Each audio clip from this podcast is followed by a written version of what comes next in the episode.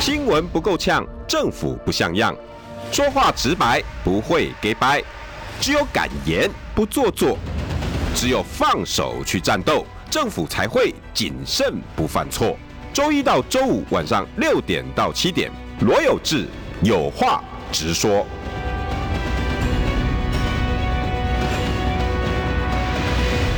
新闻不够呛，政府不像样。欢迎收听中广新闻网有话直说。大家晚安，我是罗有志。六点六分四十二秒，今天是我们中广尾牙。等一下呢啊，下了节目之后，我要去。哎呀，假好聊，假好聊一个大概。跟个华裔之类哈，呃，但是呢，华裔之前呢，还是要带给大家比较有实在的东西，因为有料的东西，有料，对不对？吃也要有料啊，脑袋也要有料。就像最近网络最红的在赞说流水席跟饭店的那个婚宴哪一个有料？流水席其实现在也很好吃，哎，对不对？哎，大家听到这个声音哈，常常在早上有听到吧？哈，有有。其实他是我的老朋友了，真的，不要讲老这个字，我们的好朋友，嗯，以前我的同事。对，好，那现在呢是在台湾房屋做趋势中心的执行长，对，张旭兰。嗨，大家好。现在大家应该打开 YT 了哈，甜美的张旭兰。呃，一点点啊，不是，一直一直不要这样，一直一直 一直都是呃有有有颜值，有对对对对对，我我自己讲都有点不好意思，那我就靠你了。没有，我没有，我这有话直说的。哎，流水席跟饭店，你觉得？好啦，我觉得对女生来说，一一生一次的概念的话，你大部分会希望是排场嘛，好看一点的、啊。对对对对，而且你知道女生啊，你你这个呃结婚要。带妆啊，然后你又穿很笨重的礼服啊，嗯、你总怕说啊，如果是流水席的场面，又热会流汗，然后呢，有水渍，对，然后那个地上脏脏的话，你的礼服也花了，也丑了，对，所以可以想象为什么大部分女孩子还是有那个憧憬，希望当天是漂漂亮亮的啦。哎，可是吵成这样子。你觉得 炒作吧？有人说是炒作，对呀、啊，有人说这是为了特定的节目或活动在炒作。有人说是他是一一人分饰多角，这不好说，但是确实是一个茶余饭后的一个话资，你知道吗？哎，真的很好谈的。哎，你们、啊、你们在台湾房屋最近有没有人？你们同事有没有讨论这种话题？呃，我觉得其实蛮有趣的，因为大家就是因为最近。最近你知道法案通过以后压力很大，今天就是要讲这个法案。对，所以有时候有一些这种话题，我可以跟客人聊聊天，其实还蛮。先把平均先放旁边一下。对，哎，那个流水席，我结婚的时候就流水席很好啊，我老公他们也吃的很爽啊，为什么一定要的一个讨论的，对不对？而且你其实从这边再去切入的，就是很多人去讨论说，你跟丈母娘的距离就是有没有那一间房，对不对？所以最后其实大家会很现实。值得回归到啊现实面，为什么很重要？对，你要买房最重要的原因就是丈母丈母娘会觉得你你是可以有依靠的。哎，这个题目就是你们的题目了。对呀、啊，哎，那个九百万，你觉得你你们在在实物上有遇到这种故事吗？要结婚，然后谁出多少，然后老公名字。然后老婆名字谁要登记？其实多多少少、啊，多多少少，当然不会在房仲面前吵，但是你会看那个把戏，就会知道说，对。那当然，呃，其实有很多种解套方式啦，比如说，哦、呃，比如说你呃真的在意的话，大家比如说一人登记一半也是可行。产权分分分立，就是两个人共同挂名嘛，共同持有嘛，那其实就最公平嘛。如果走到这一步是最公平的嘛，毕竟如果是结婚后的资产，本来也就是一人一半嘛。那要离的时候怎么办？也是一人一半。要离的时候就是一人一半。丑话说在前头。对呀，对呀。其实很多人在婚前呢都没有不愿意想这么远。哎，真的耶。对。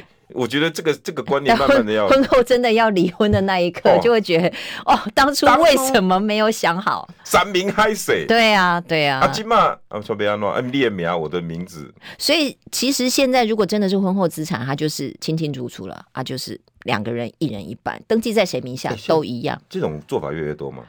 呃，其实。登记在呃一人一半呢，它是一种做法，可是它不一定是最好，它只是最安全的做法。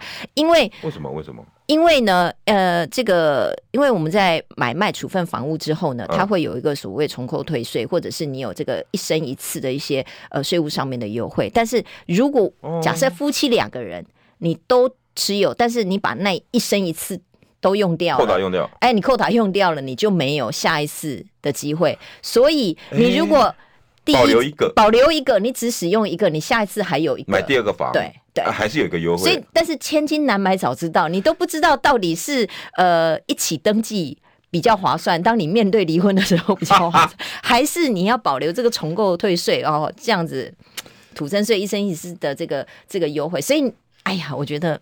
真的很难算，这个就是你趋势中心存在的目的啊！要去、这个、我们没有办法算你的未来，我们可能可以告诉你未来房价、房市的趋势，但是我们没有办法去估你会不会离婚。欸、那个那个连续剧我看了，真的很很很开心。对不起、哦，你在看热闹。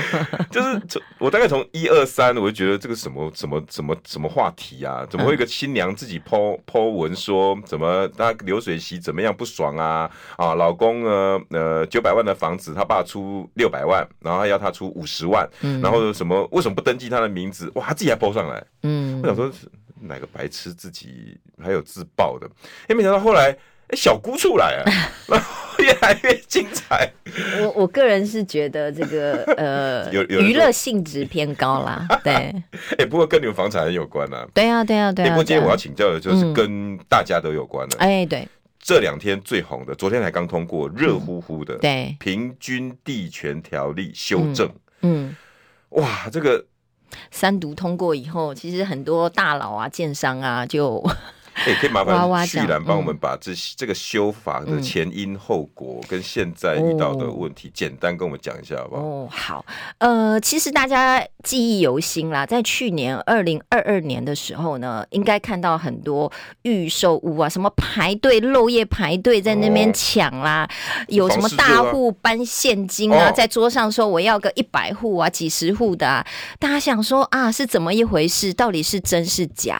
所以呢，其实有非常多的小。消保官开始就是介入去了解，说，哎，有没有炒房之嫌？所以也让很多的目光集中在预售市场，哈，就担心，因为其实事实上，在实价登录以后呢，呃，中古屋这种所谓作价啦的空间都已经不大了。因为都透明了嘛，哦、对，对对。但是大家就会担心说，这个预售市场没有登录啊，或者是这个呃，这个大部分都是在签契约的时期嘛，嗯、是不是还有一些空间？所以其实呃，在处理完这个中古屋市场以后呢，哎，就剑指预售屋了，就担心会有这样子炒作的嫌疑，嗯、所以呢。好，那我们就看到，大家就是去关注到说，第一，要求他们要及时登录啦，哦，再来，呃，像这次在法案当中也特别去说明了，哎，必须针对炒作的行为要呃给予重罚。嗯、那还有包括，如果预售屋在你还呃就在你就是转转卖的时候，嗯，哎，你是卖的太远了，就是这次是限制说，哎，你是二等亲之内你可以转。啊，比如说姐姐卖给兄弟姐妹啦，好，这 OK 过户给兄弟姐妹。，OK，好，本来是我买的嘛，我登记，我我本来要买的，但是要交屋的时候，我登记给兄弟姐妹，登记给我的爸爸妈妈，好，或者是呃我的配偶，这是可行的，OK，嗯，这是 OK 的，但是二等亲以外的，那就不行了。啊，以前我们常会这样子嘛，对不对？啊，我先买房子，那买完之后呢，张张旭然再来接，对，哎，然然后就接一手，然后张旭然就会变成，哎，可以再去再去再去炒，尤其搞不好我还红单，以前还有红单，没错，现在还有红单吗？现在当然不行啦，对不对？会会处罚。那所以这一条就专门在防堵这个，就是避免你是，就是假设我们就算我们认识，可是我们非亲非故啊，这个房子为什么是你买的，要变成我来交屋？那那这。这这个就不行了，因为很显然你就是投资客嘛，你因为你有管道嘛，你可以去盘一些比较多的，然后后来卖我，我我只要一户的，但是你可能中间有赚价差嘛。啊，所以要防堵像这样子的一个交易。那当然啦，你又说啊，那我可能是呃，因为哈，我我经济周转不过来，因为我失业，因为我什么原因重大的变故，哎，所以你做这样的转让，哦，这个是在这次的这个呃排除之外的。就是说假设你可以证明你是重大的变故或失业这样子的情况的话，当然不在此此限啦。但其实之前也有律师就在开玩笑，他说：“哇，那这样子这个条例通过之后，哎、嗯，但有增加了很多裁员呢？为什么？因为呢，他就是帮助很多人假结婚，然后呢，再帮在你们过完户以后，再帮助你们真离婚。当然这是玩笑话啦，就是等于是说，哎，好像有后门呐。但我们相信就不会，哎，不会有这种机会存在啦，因为这是太太你知道太麻烦了啦。对啊，你为了赚那几万块。”对啦，然后去搞一个真结婚假结婚的，但但这是玩笑话啦。嗯、但呃，其实对于预售屋市场呢，那当然给予诸多限制了，因为过去可能。建商都会希望有比较多有远见的投资客呢，他可以先来买大量来支持。但如果现在这些可以买大量的投资客呢，哎，收手不干了，或者是他们没有操作空间了，嗯、那就回归正常了。哎，回归正常以后，它卖着就慢了。啊，它的现金流也慢了，所以其实后续可以想见的是，预售屋的市场它的整体的交易量一定会明显的下滑。当交易量下滑的时候，它联动连带的就会影响到整体的一个价格。那如果哎转不过来的建商会不会想说，哇，那我不能价格开这么高了，我是不是要开低一点啊？哦，所以大家可能现在会期待的，因为很多购物族就会期待啊，那是不是有机会哎建商就会降价卖啦？哦，所以大家会有。期待这个价格下修了，预售屋就会比较缓和一点，嗯，掉一点。比如说我这样讲啦，嗯，本来建商呢，可能他认为说我我我在这过程里面有很多大户会来嘛，对不对？嗯、像罗有志，我有买一百户的实力，那我，就知道一次就丢个一亿，对不对？哎、欸，那我建商手上就有一亿啦，嗯、那我就开始盖房子啦，嗯、对，盖钢筋水泥啦，请工人啊。显、欸、然你不是大户，大户不会丢一亿。啊、我跟你讲，预售屋的空间就在于高杠杆。他可以拿一百万出来买十户，因为他一一户只要拿十万块的定金啊。对，哇，这是这个概念，拿拿一亿出来就重本了，我直接就去买豪宅了。哎呦，我之前更厉害，我一每个十万十万十万，我买个十户，嗯，然后到时候呢都在我手上了。对，然后哎，建商也有个钱了，有个基本资金了，嗯然后我再去卖给，比如可能十万块。对不对？那十二万我就卖给张旭兰，我赚两万。对，那十户我就赚二十万，差不多。哦，啊，现在的规定不可以这样，当然不行啊。除非张旭然是我姐。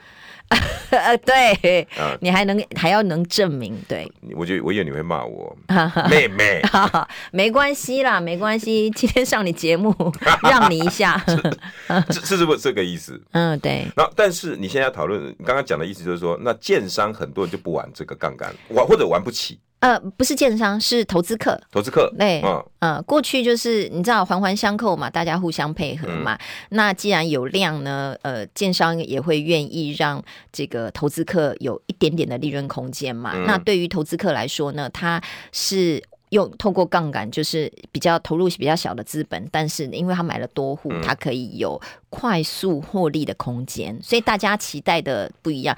建商期待的是量，哎，你很快速的我玩销了啊，那我再对，那那投资客再去找下一手，他就是也也许呃一一户他不用赚多，但是他只要有赚，他就可以钱滚钱，两万差不多，呃也可以啊，对不对？对对对，但是那个两万就是就是炒房喽。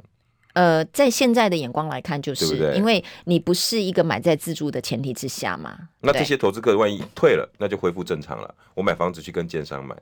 那建商你要我我拿多少，我可以先付多少，我一户一户、两户两户的买，这就是法令它的一个目标啦，就是回归到呃刚性需求嘛。嗯，就我买在我有需求点上，那当然这个整个销售期，尤其是按量按量大的区域，它销售期就会拉长。所以其实这个法法令呃通过之后呢，很明显的一定会有第一个现象就是。呃，高杠杆的这个建商啊，如果比如说他呃财务杠杆开的比较高的，嗯、或者是他资金流呢呃比较紧的，他会受到影响。那他必须要面对的一个结果就是，要么他就可能不玩，哎转型，嗯哦。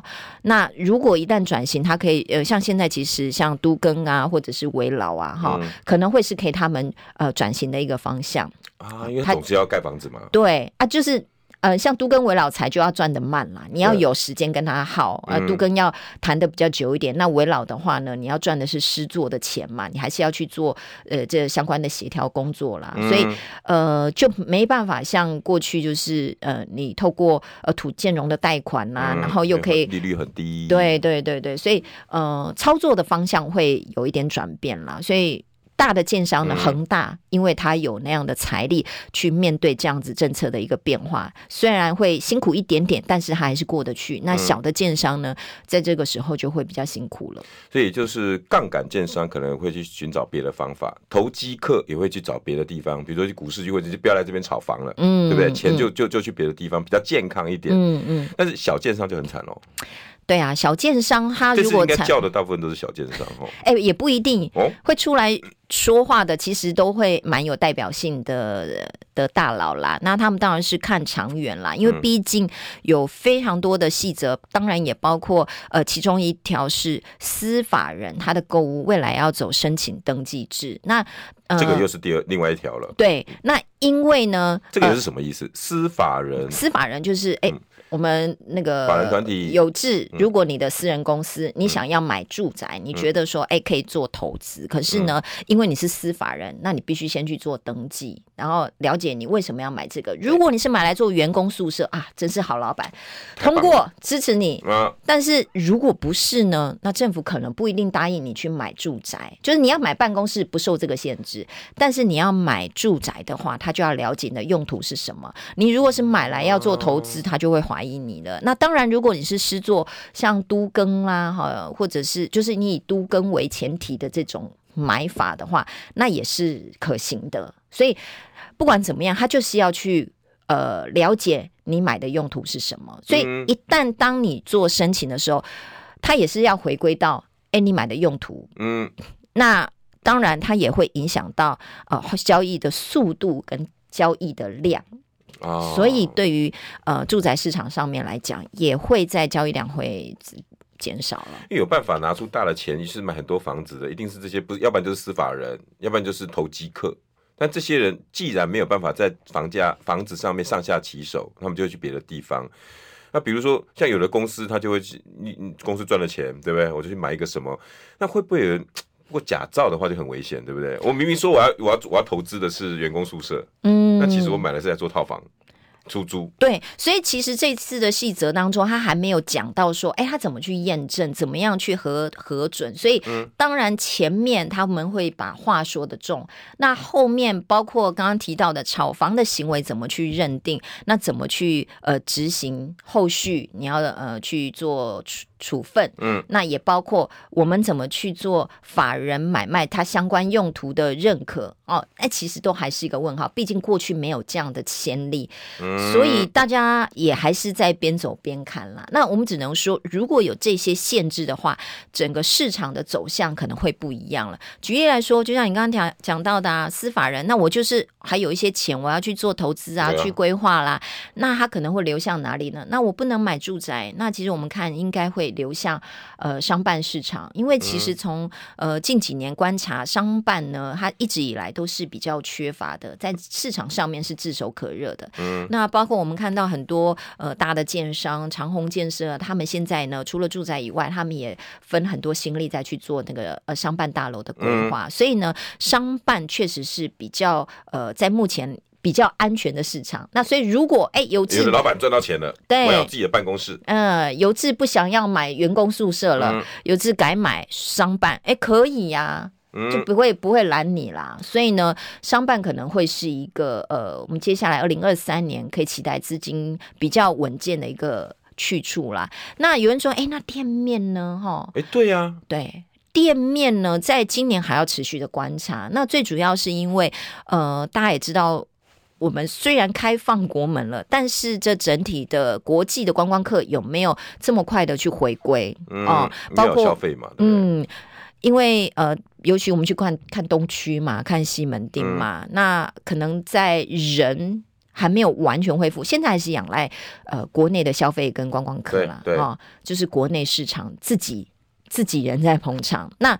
这个力道跟国际的观光客的力道是不太一样的。当国际观光客消费力道一进来，嗯、店面就就就热起来了，就比较有希望。我们做行李啊，要不参加观光观光可以挤啊，嗯，那租金就会提升嘛。哦。哦但是还有一个要观察的是，法人想要买店面，那时候可能就有适当的开放了。对对，哦、呃，适当的原因让他们吸引他们去，因为司法人就讲求投报率嘛。对啊。你投报率有没有出来？那怎么看？看租金嘛。啊，租金能不能回归？那就看商圈的这个人流啊，有没有人潮回来嘛？目的性就出来了。对，所以你就不是投机炒房，所以环环相扣了，嗯、你就要去看整体的这个经济啦、商圈发展啦有没有恢复。所以没办法说，哎，一个政策就等于什么样的结果，但。后续可能还要再观察的是，呃，店面能不能回归这样的效应，然后还是要等看我们的经济呀、啊，还有这个商圈经营。我觉得现在商圈经营确实是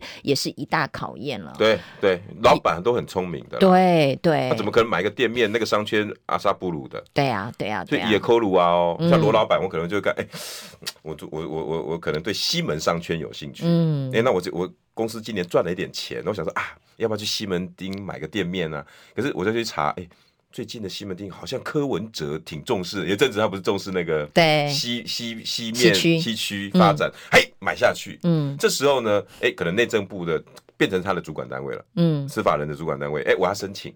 那我就看你罗有志看起来就怪怪的，从以前就是在做投机，你这个嗯不对，你这个有有点问题。这审核单位应该到时候还会有办办法出来吗？呃，对他审核的做法，其实尺在他心里，然后其实细则没有出来，我们也不好说的，绝对是怎么样。但是呃，回归就是刚刚提到的投报率绝绝对是一个观察的重点，大家都想赚钱。那呃，未来在商圈的发展呢，是不是能够？哦，复苏到过去的力道，我觉得确实是需要再一段时间去观察的。政府的用意其实也是希望说，你这些钱哈，不要去造成这些想要买店面、真的想要买房子来住的人啊，没有没有没有没得买，就都被你们这些有钱老板，然后把它炒得很高，嗯、那那商圈不见得健康啊。嗯，那这些办法呢，就在这一次的平均地权里面修法里面看到，我们只讲到两条哦。嗯，其中还有包括检举。啊，对，哦，这个检举这两天也是吵得很凶，哎，啊，到时候我看台湾人最爱检举，真的，检举受理啊，要不要罚？要不要上法院？我想这有得吵哦，很多房仲、很多建商在担心以后检举一定大乱。嗯，关系广告回来，新闻不够呛，政府不像样，最直白的声音，请收听罗有志有话直说。新闻不够呛，政府不像样。欢迎收听中广新闻网有话直说。大家晚安，我是罗有志。今天要讨论是平均地权的修法。哇，这个呃这两天讨论不多，可是新闻上很热啊。那但是相关的一些节目争论比较少。那我今天邀请到我好朋友台湾房屋的趋势中心执行长张旭兰来跟大家问好。嗨，大家好，我是旭兰。欸，有道理哦。嗯，刚刚你讲了两个嘛，嗯，一个就是预售屋的部分。那我买了要炒房，结果现在规定你二等亲以内才可以哦。嗯、啊，哎，你这些建商也少在那边啊，想要找投机客哦。嗯、对不起，有规定的，嗯、除了你二等亲之内，你不行。那、嗯、二等亲的判定应该是地方政府吧？嗯、呃，其实因为当你过户交屋的时候，建商会需要协助你换约，因为哎，本来是罗有志嘛，那现在变成我的名字嘛，那我们总是要透过建商来确认我们关系换约，对，是姐姐，对对对，那相关的这个合约契约都是需要就是呃被查的。好，所以一旦奸商觉得，哎、欸，某些交易会有人检举了，说，哎、欸，我知道哦，那那个大盘哦，就盘了给很多人，现在都过户出去了，嗯、都不是他亲戚，然后被一旦被检举了，那包括嗯奸商自己内部的人也可以有检举有有奖金的、啊，对，我只是举例了哈。那所以呢，呃，这这些合约拿出来被查，发现啊，你根本不是，你还这样子协助他们，那我觉得。大家都是有份的啦，建商也会有问题。当然，当然，当然，因为建商要帮忙处理，法令就不允许你这么做了，你还帮他处理，所以那建商也不会，现在也不会这么做了啦。因为一旦触法，那对他来说，他也是麻烦嘛。所以而且哦，假设你罗有志身手上盘太多，卖不出去，嗯、对建商来说，他就是干脆就是。罚你就是处罚你，大概就是缴违约金嘛，然后又卖回来给我。嗯、那我接下来如果可以卖更高价，为为何不？所以我干嘛冒险去帮你做这个其他的，帮你过户呢？对不对？是检举人这两天你我看你们相关代售什么都在讨论，检举会变成很大的麻烦，会哦。因为检举当然后续就是要去认定啊，对对啊，那那就是要备查啊什么的，那你要去找资料，那其实会耗费掉行政的相关的人力。哦，一套房屋就你就想想看，你如果去警察局报案，啊、你要写很多三联单什么什么的，啊、警察不累死？对，你只是一个小小的车祸的时候，你都要聊这么久了，对对对对，你可能要在那边做笔录啊，半小时一小时的。你讲的车祸，昨天才被被撞到，然后然后你知道那个度日如年，你知道警察都还没来，就有些警察那个慌慌张张跑过来说：“哎、欸，不好意思哦，你们等久等。”我说：“啊，怎么那么久啊？等了四十几分钟，因为刚刚还有两件。”对。你就可以想象，行政会变成这样。对，因为行政它必须要有一定的程序，有资料，户政也要调出来。对，确定张旭然是罗有志的姐姐。哎，户政要，然后地震也要。不能当妹妹了吗？现在，妹妹妹妹妹妹妹小妹妹。嗯，对。然后地震也要出来，然后会不会因为这个，然后变成行政的负担？呃，确实有人会担心。呃，后续会造成行政上面的呃，对啊，就是人力上面呐、啊，还有资料上面，其实它都不是一个简单的流程。那还有一个点哈、哦，我看到还有一个是五千万的那个部分，嗯、这两天媒体大书特书，嗯，罚很重啊，五千万。那五千万是什么？是好像是说炒炒房，那什么炒房啊？其实当然，在去年前年，你你也曾经看到有一些 YouTuber 他录了一些影片，然后呢，有一些事情可能讲的不是太清楚，嗯、哪怕他可能上有上字幕，但是也许就上了小小的，比如说？呃，比如说的之类的，没有，就是它是工业宅，他硬要暗示你可以当住宅。哦啊，这个有差啊、哦，对，那可能对于它的行情价格就有差。那呃，当时有一些争议，可能说，哎，确实人家就有写这是工业宅，或者是它是事务所哈，嗯，人家字幕有上，可是它上的偏小，或者是呃，一直不断的推荐你好可以买，哦、对，有厕所、哦，对对对对，但这个就是有一些模糊空间嘛。那当然，我相信这些呃 YouTuber 啦，或者是代销奸商，他们都一定都有进到这个。告知的告知跟提醒哈，嗯、所以我我猜想那最后应该也是不了了之，但是它就会有一个模糊模糊界限。但我们只是举这个例子啦，就是说呃，因为在房屋的行销过程当中会有很多环节，有时候包括哎广告啦哈，或包括哪怕我们常常在分享房市趋势的，如果未来我们一讲说，哎呀那个有机会六字头七字头一路升啊，那可能我也会遭受到哦真的哦。调查。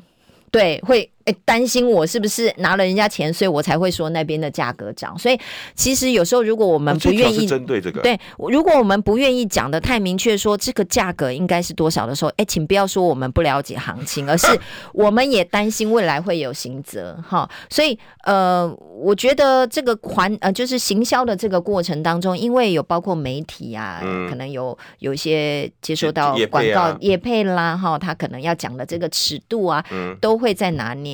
那也包括有很多团吗？你知道很多人就是开团要去买房，有没有？有有。那个那就是更明确的是一个主要的对象哦，这个不行啊。他怎么去行销？怎么样去做这个价格？或者是哦，因为开团，我就在自己的群组里面，我爱怎么讲的天花乱坠都可以啊。对啊，但是你是不是有这个炒作之嫌啦？哈，或者是不是广告？因为毕竟呢，呃，像不。呃，中呃中古屋的市场，你有房仲，房仲是受不动产经纪条例的管理。哎，我们什么能讲，什么不能讲？我要提醒你，旁边有蒙阿波，我就一定要讲。险恶设施。可是 YouTuber 或者是一般的团妈，他们没有受到这个限制啊，他想怎么样糊弄他都可以啊。哎，是不是？有道理。哦、对，那一样有点像中介的角色，但是如果他们是非专业人员，他们又不受限制的时候，那谁来管他们的嘴？隐恶扬善啊。嗯，对啦，这个房子讲到我，我跟你讲这个以后，你现在买五十，嗯，偷偷跟你讲啊，七十绝对有空间呐、啊。对，这个可能就不不见得像你们的责任这么大。对呀、啊，查不查得到？对啊，你知道房仲其实现在要格要求都很严格啊，我必须要提所有包括实价登录上面周边的行情给你，所以它就是清清楚楚、明明白白的。嗯，然后我我如果有这是什么凶宅啦，或者是它海海沙屋啊，这都是必须告知的。嗯、但是如果说预售产业你是跟像这样子非专业人员的配合，嗯，哪怕他很很常看房、很懂趋势，嗯，可是他们。没有这样子据实告知的话，那也会是消费者的损失。那当然，他怎么罚，罚的比例是怎么样，目前是还不了解的，因为他只是想说最重可以罚到这样，但是什么样的行为情境是要怎么罚，那这个还是个问号。所以其实以这条来讲，他可能还要观察他后续怎么样去执行，怎么样去认定。那呃，执法单位他怎么去处理？因为你总不能欠斤欠六啊，这个没办法，有什么这几两重，然后我要罚你四千两百七十五万，为为什么？你一定要有个标准在嘛，我不能觉得说你这个团妈讲的很夸张哦，我们要赶快公告催告专坡，那然后这个房子明明五十讲到七十二，你总得要有个算法嘛，那谁来认定？对不对？那个办法还有那个单位，还有那个那个那个那个计算方式，你还是最后还是要出来嘛。对，所以就是当然就要看后面，如果有先例了，有第一例开罚了，大家就会知道说，哎，这是完真的还是开开玩笑而已。因为那个 range 我看好像是五百到五千，对，很大哎，range 很大，七百也是在里头。所以重罚应该也是针对，比如说奸商或代销会罚的比较重了，个人可能相对就会比较。可是这种法定出来，还会有人以身涉险吗？因为我知道那个那个以前那个时代，真的好多人一次手上有七八十户，嗯，这个时代还会不会？会有呢？广告后我们再来谈。新闻不够呛，政府不像样，最直白的声音，请收听罗有志有话直说。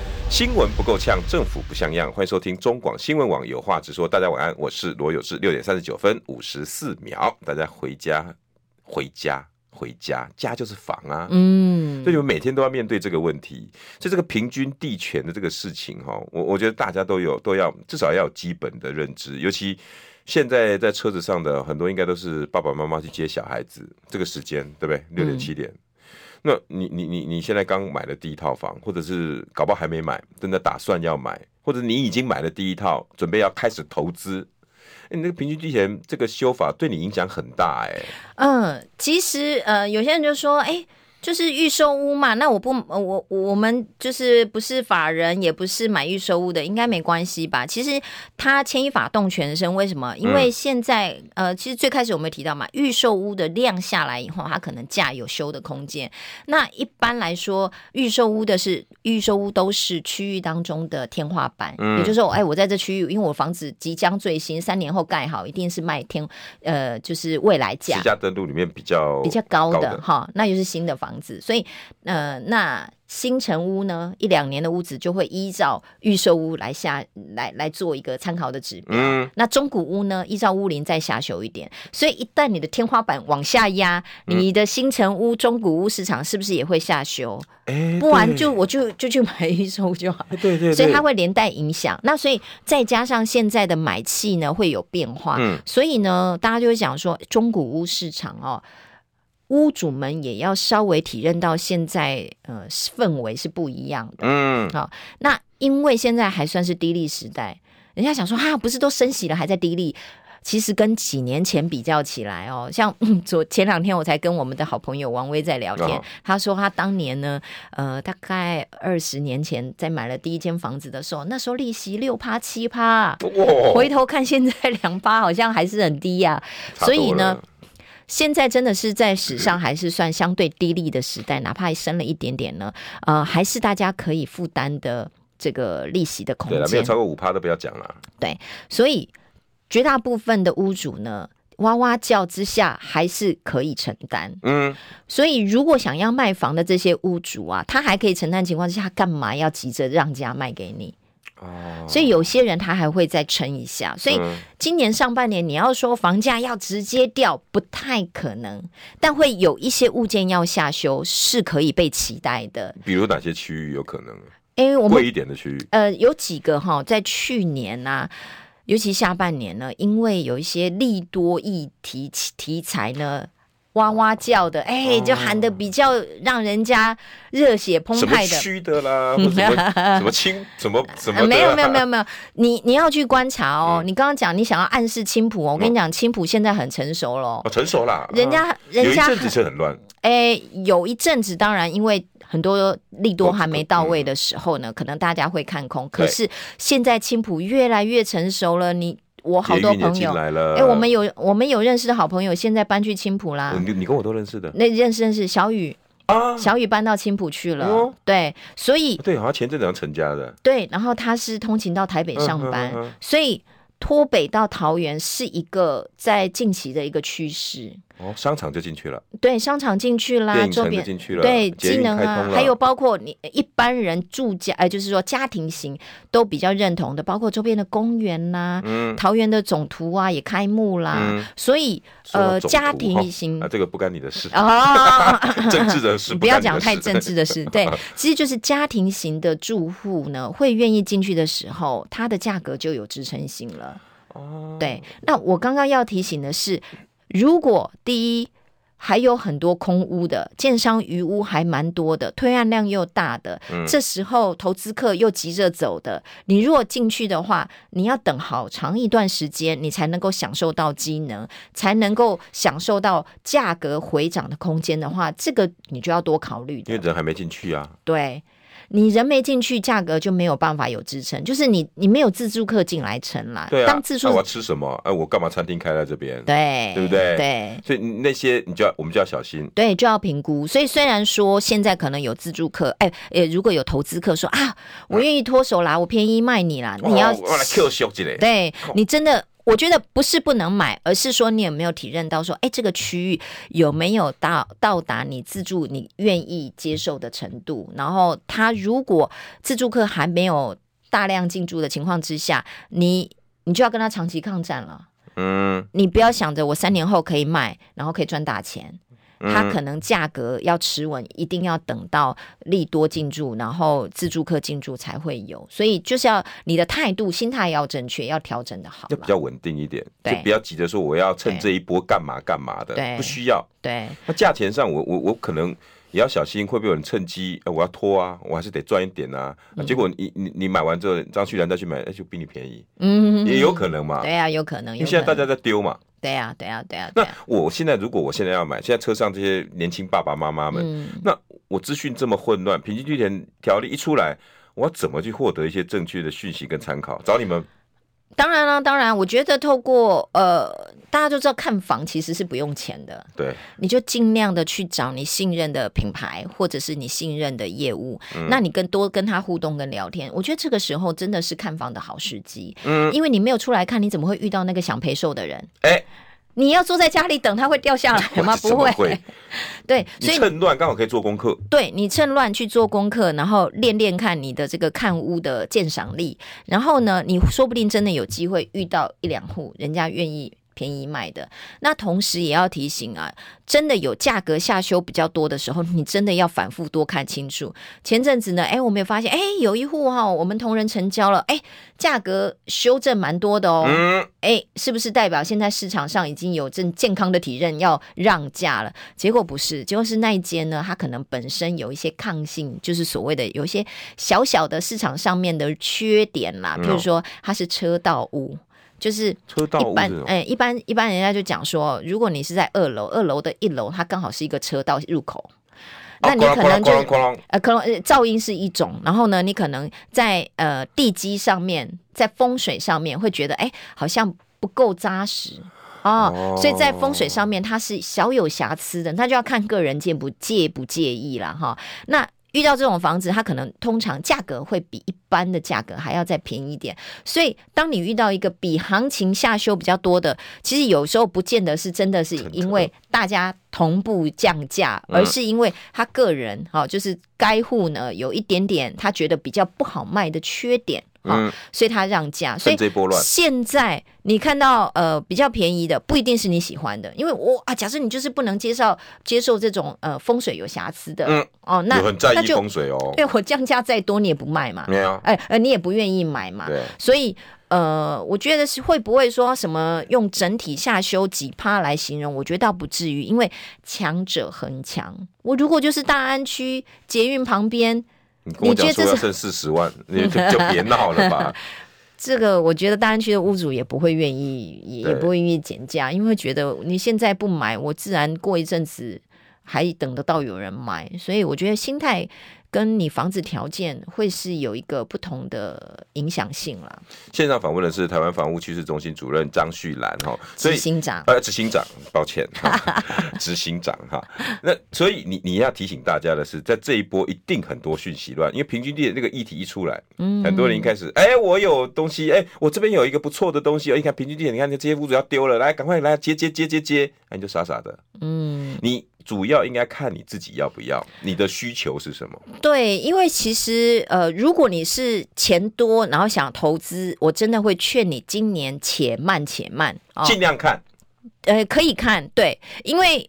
其实大部分的投资客他看两个，一个呢，他希望这个价格呢，就是我买价跟卖价未来有呃涨幅空间大一点的嘛。大部分的人会这样，然后再来就是我要是愿意长期持有的，我看的就是投报率嘛。嗯啊，投资呢可能分这两种，但是在这个时候呢，你要买到便宜房价的话，你才有漂亮的投报率。嗯啊，所以呃就是要看你锁定的产品啊本身或区域呢有没有这样的空间。那很多。很多投资客他们自己都很专业啦，也不需要我们教。但是我觉得自助客呢，这个时候呢，可以大方看，是因为呃，确实有可能有价格下修空间。只要趁乱啦，就是你你知道吗？在二零一六年房地合一税上路之前那一波房地产修正，如果有入场的话，我们观察到你到现在持有五年了，你几乎都有赚到钱。哦，因为那个时候房价在修正嘛，那现在正好又是一个新的政策，平均它对出手了，那这个时候呢，房价也会有一个下修盘整的空间，嗯，那绝对会是你可以接的，但要提醒大家的是，不要永远想着我要买在最低点。因为你不知道，不，这不，你不是算命啊，就算算命，自己都算不到自己哪一天走，你知道吗？说的也是。对啊，你怎么会算得到说哪一个是最低点？你只能够，这是买房的迷思，尽量买在相对低点。什么叫相对低点？当你有刚刚讲到有一些政策的议题了，导致这个房子有修正了，你也看到交易量下来了，嗯，那就是你可以入手跟参考的时间点，嗯，但是。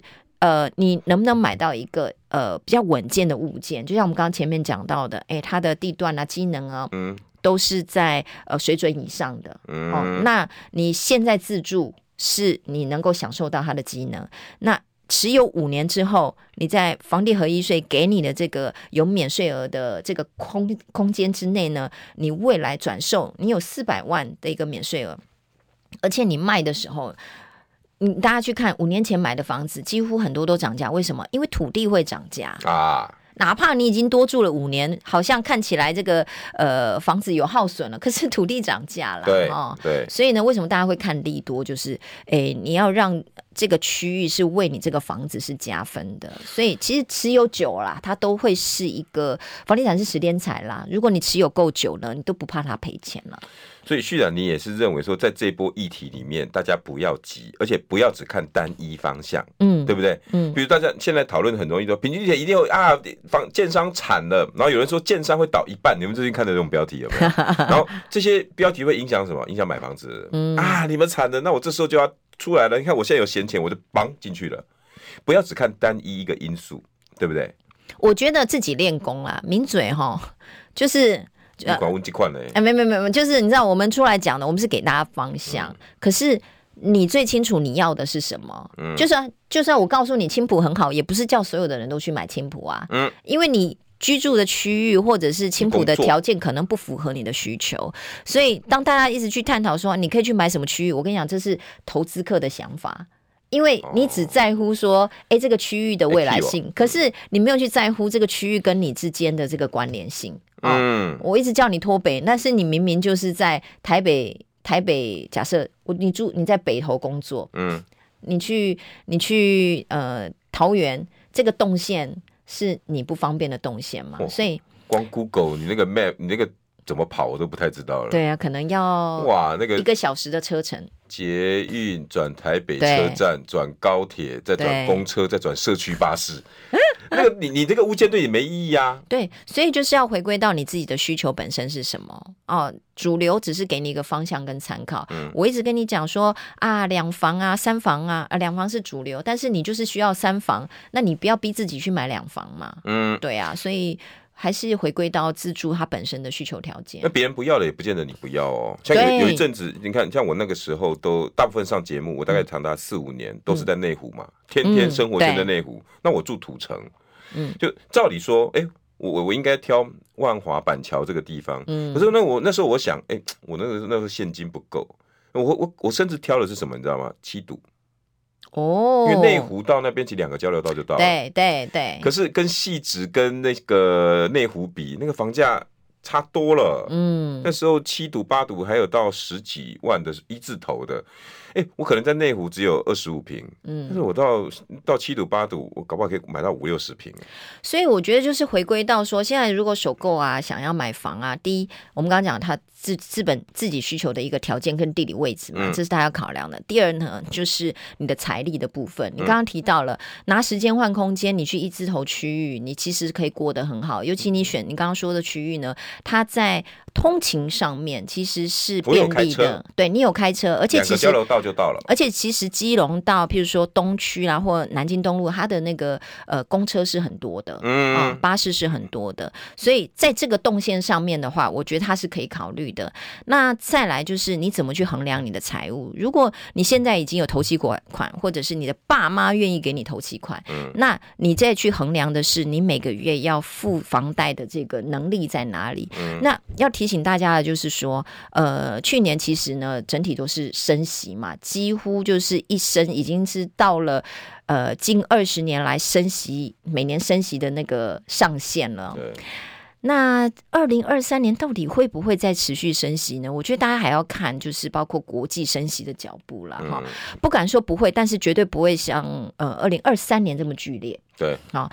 那在这样的情况之下，你对于你的财务还是要保守的去看待，尤其是哎，如果再升一码、再升半码，哎，你在付房贷的这个能力会不会受到影响？如果经济不景气的时候，你知道我们昨天才听到有一些。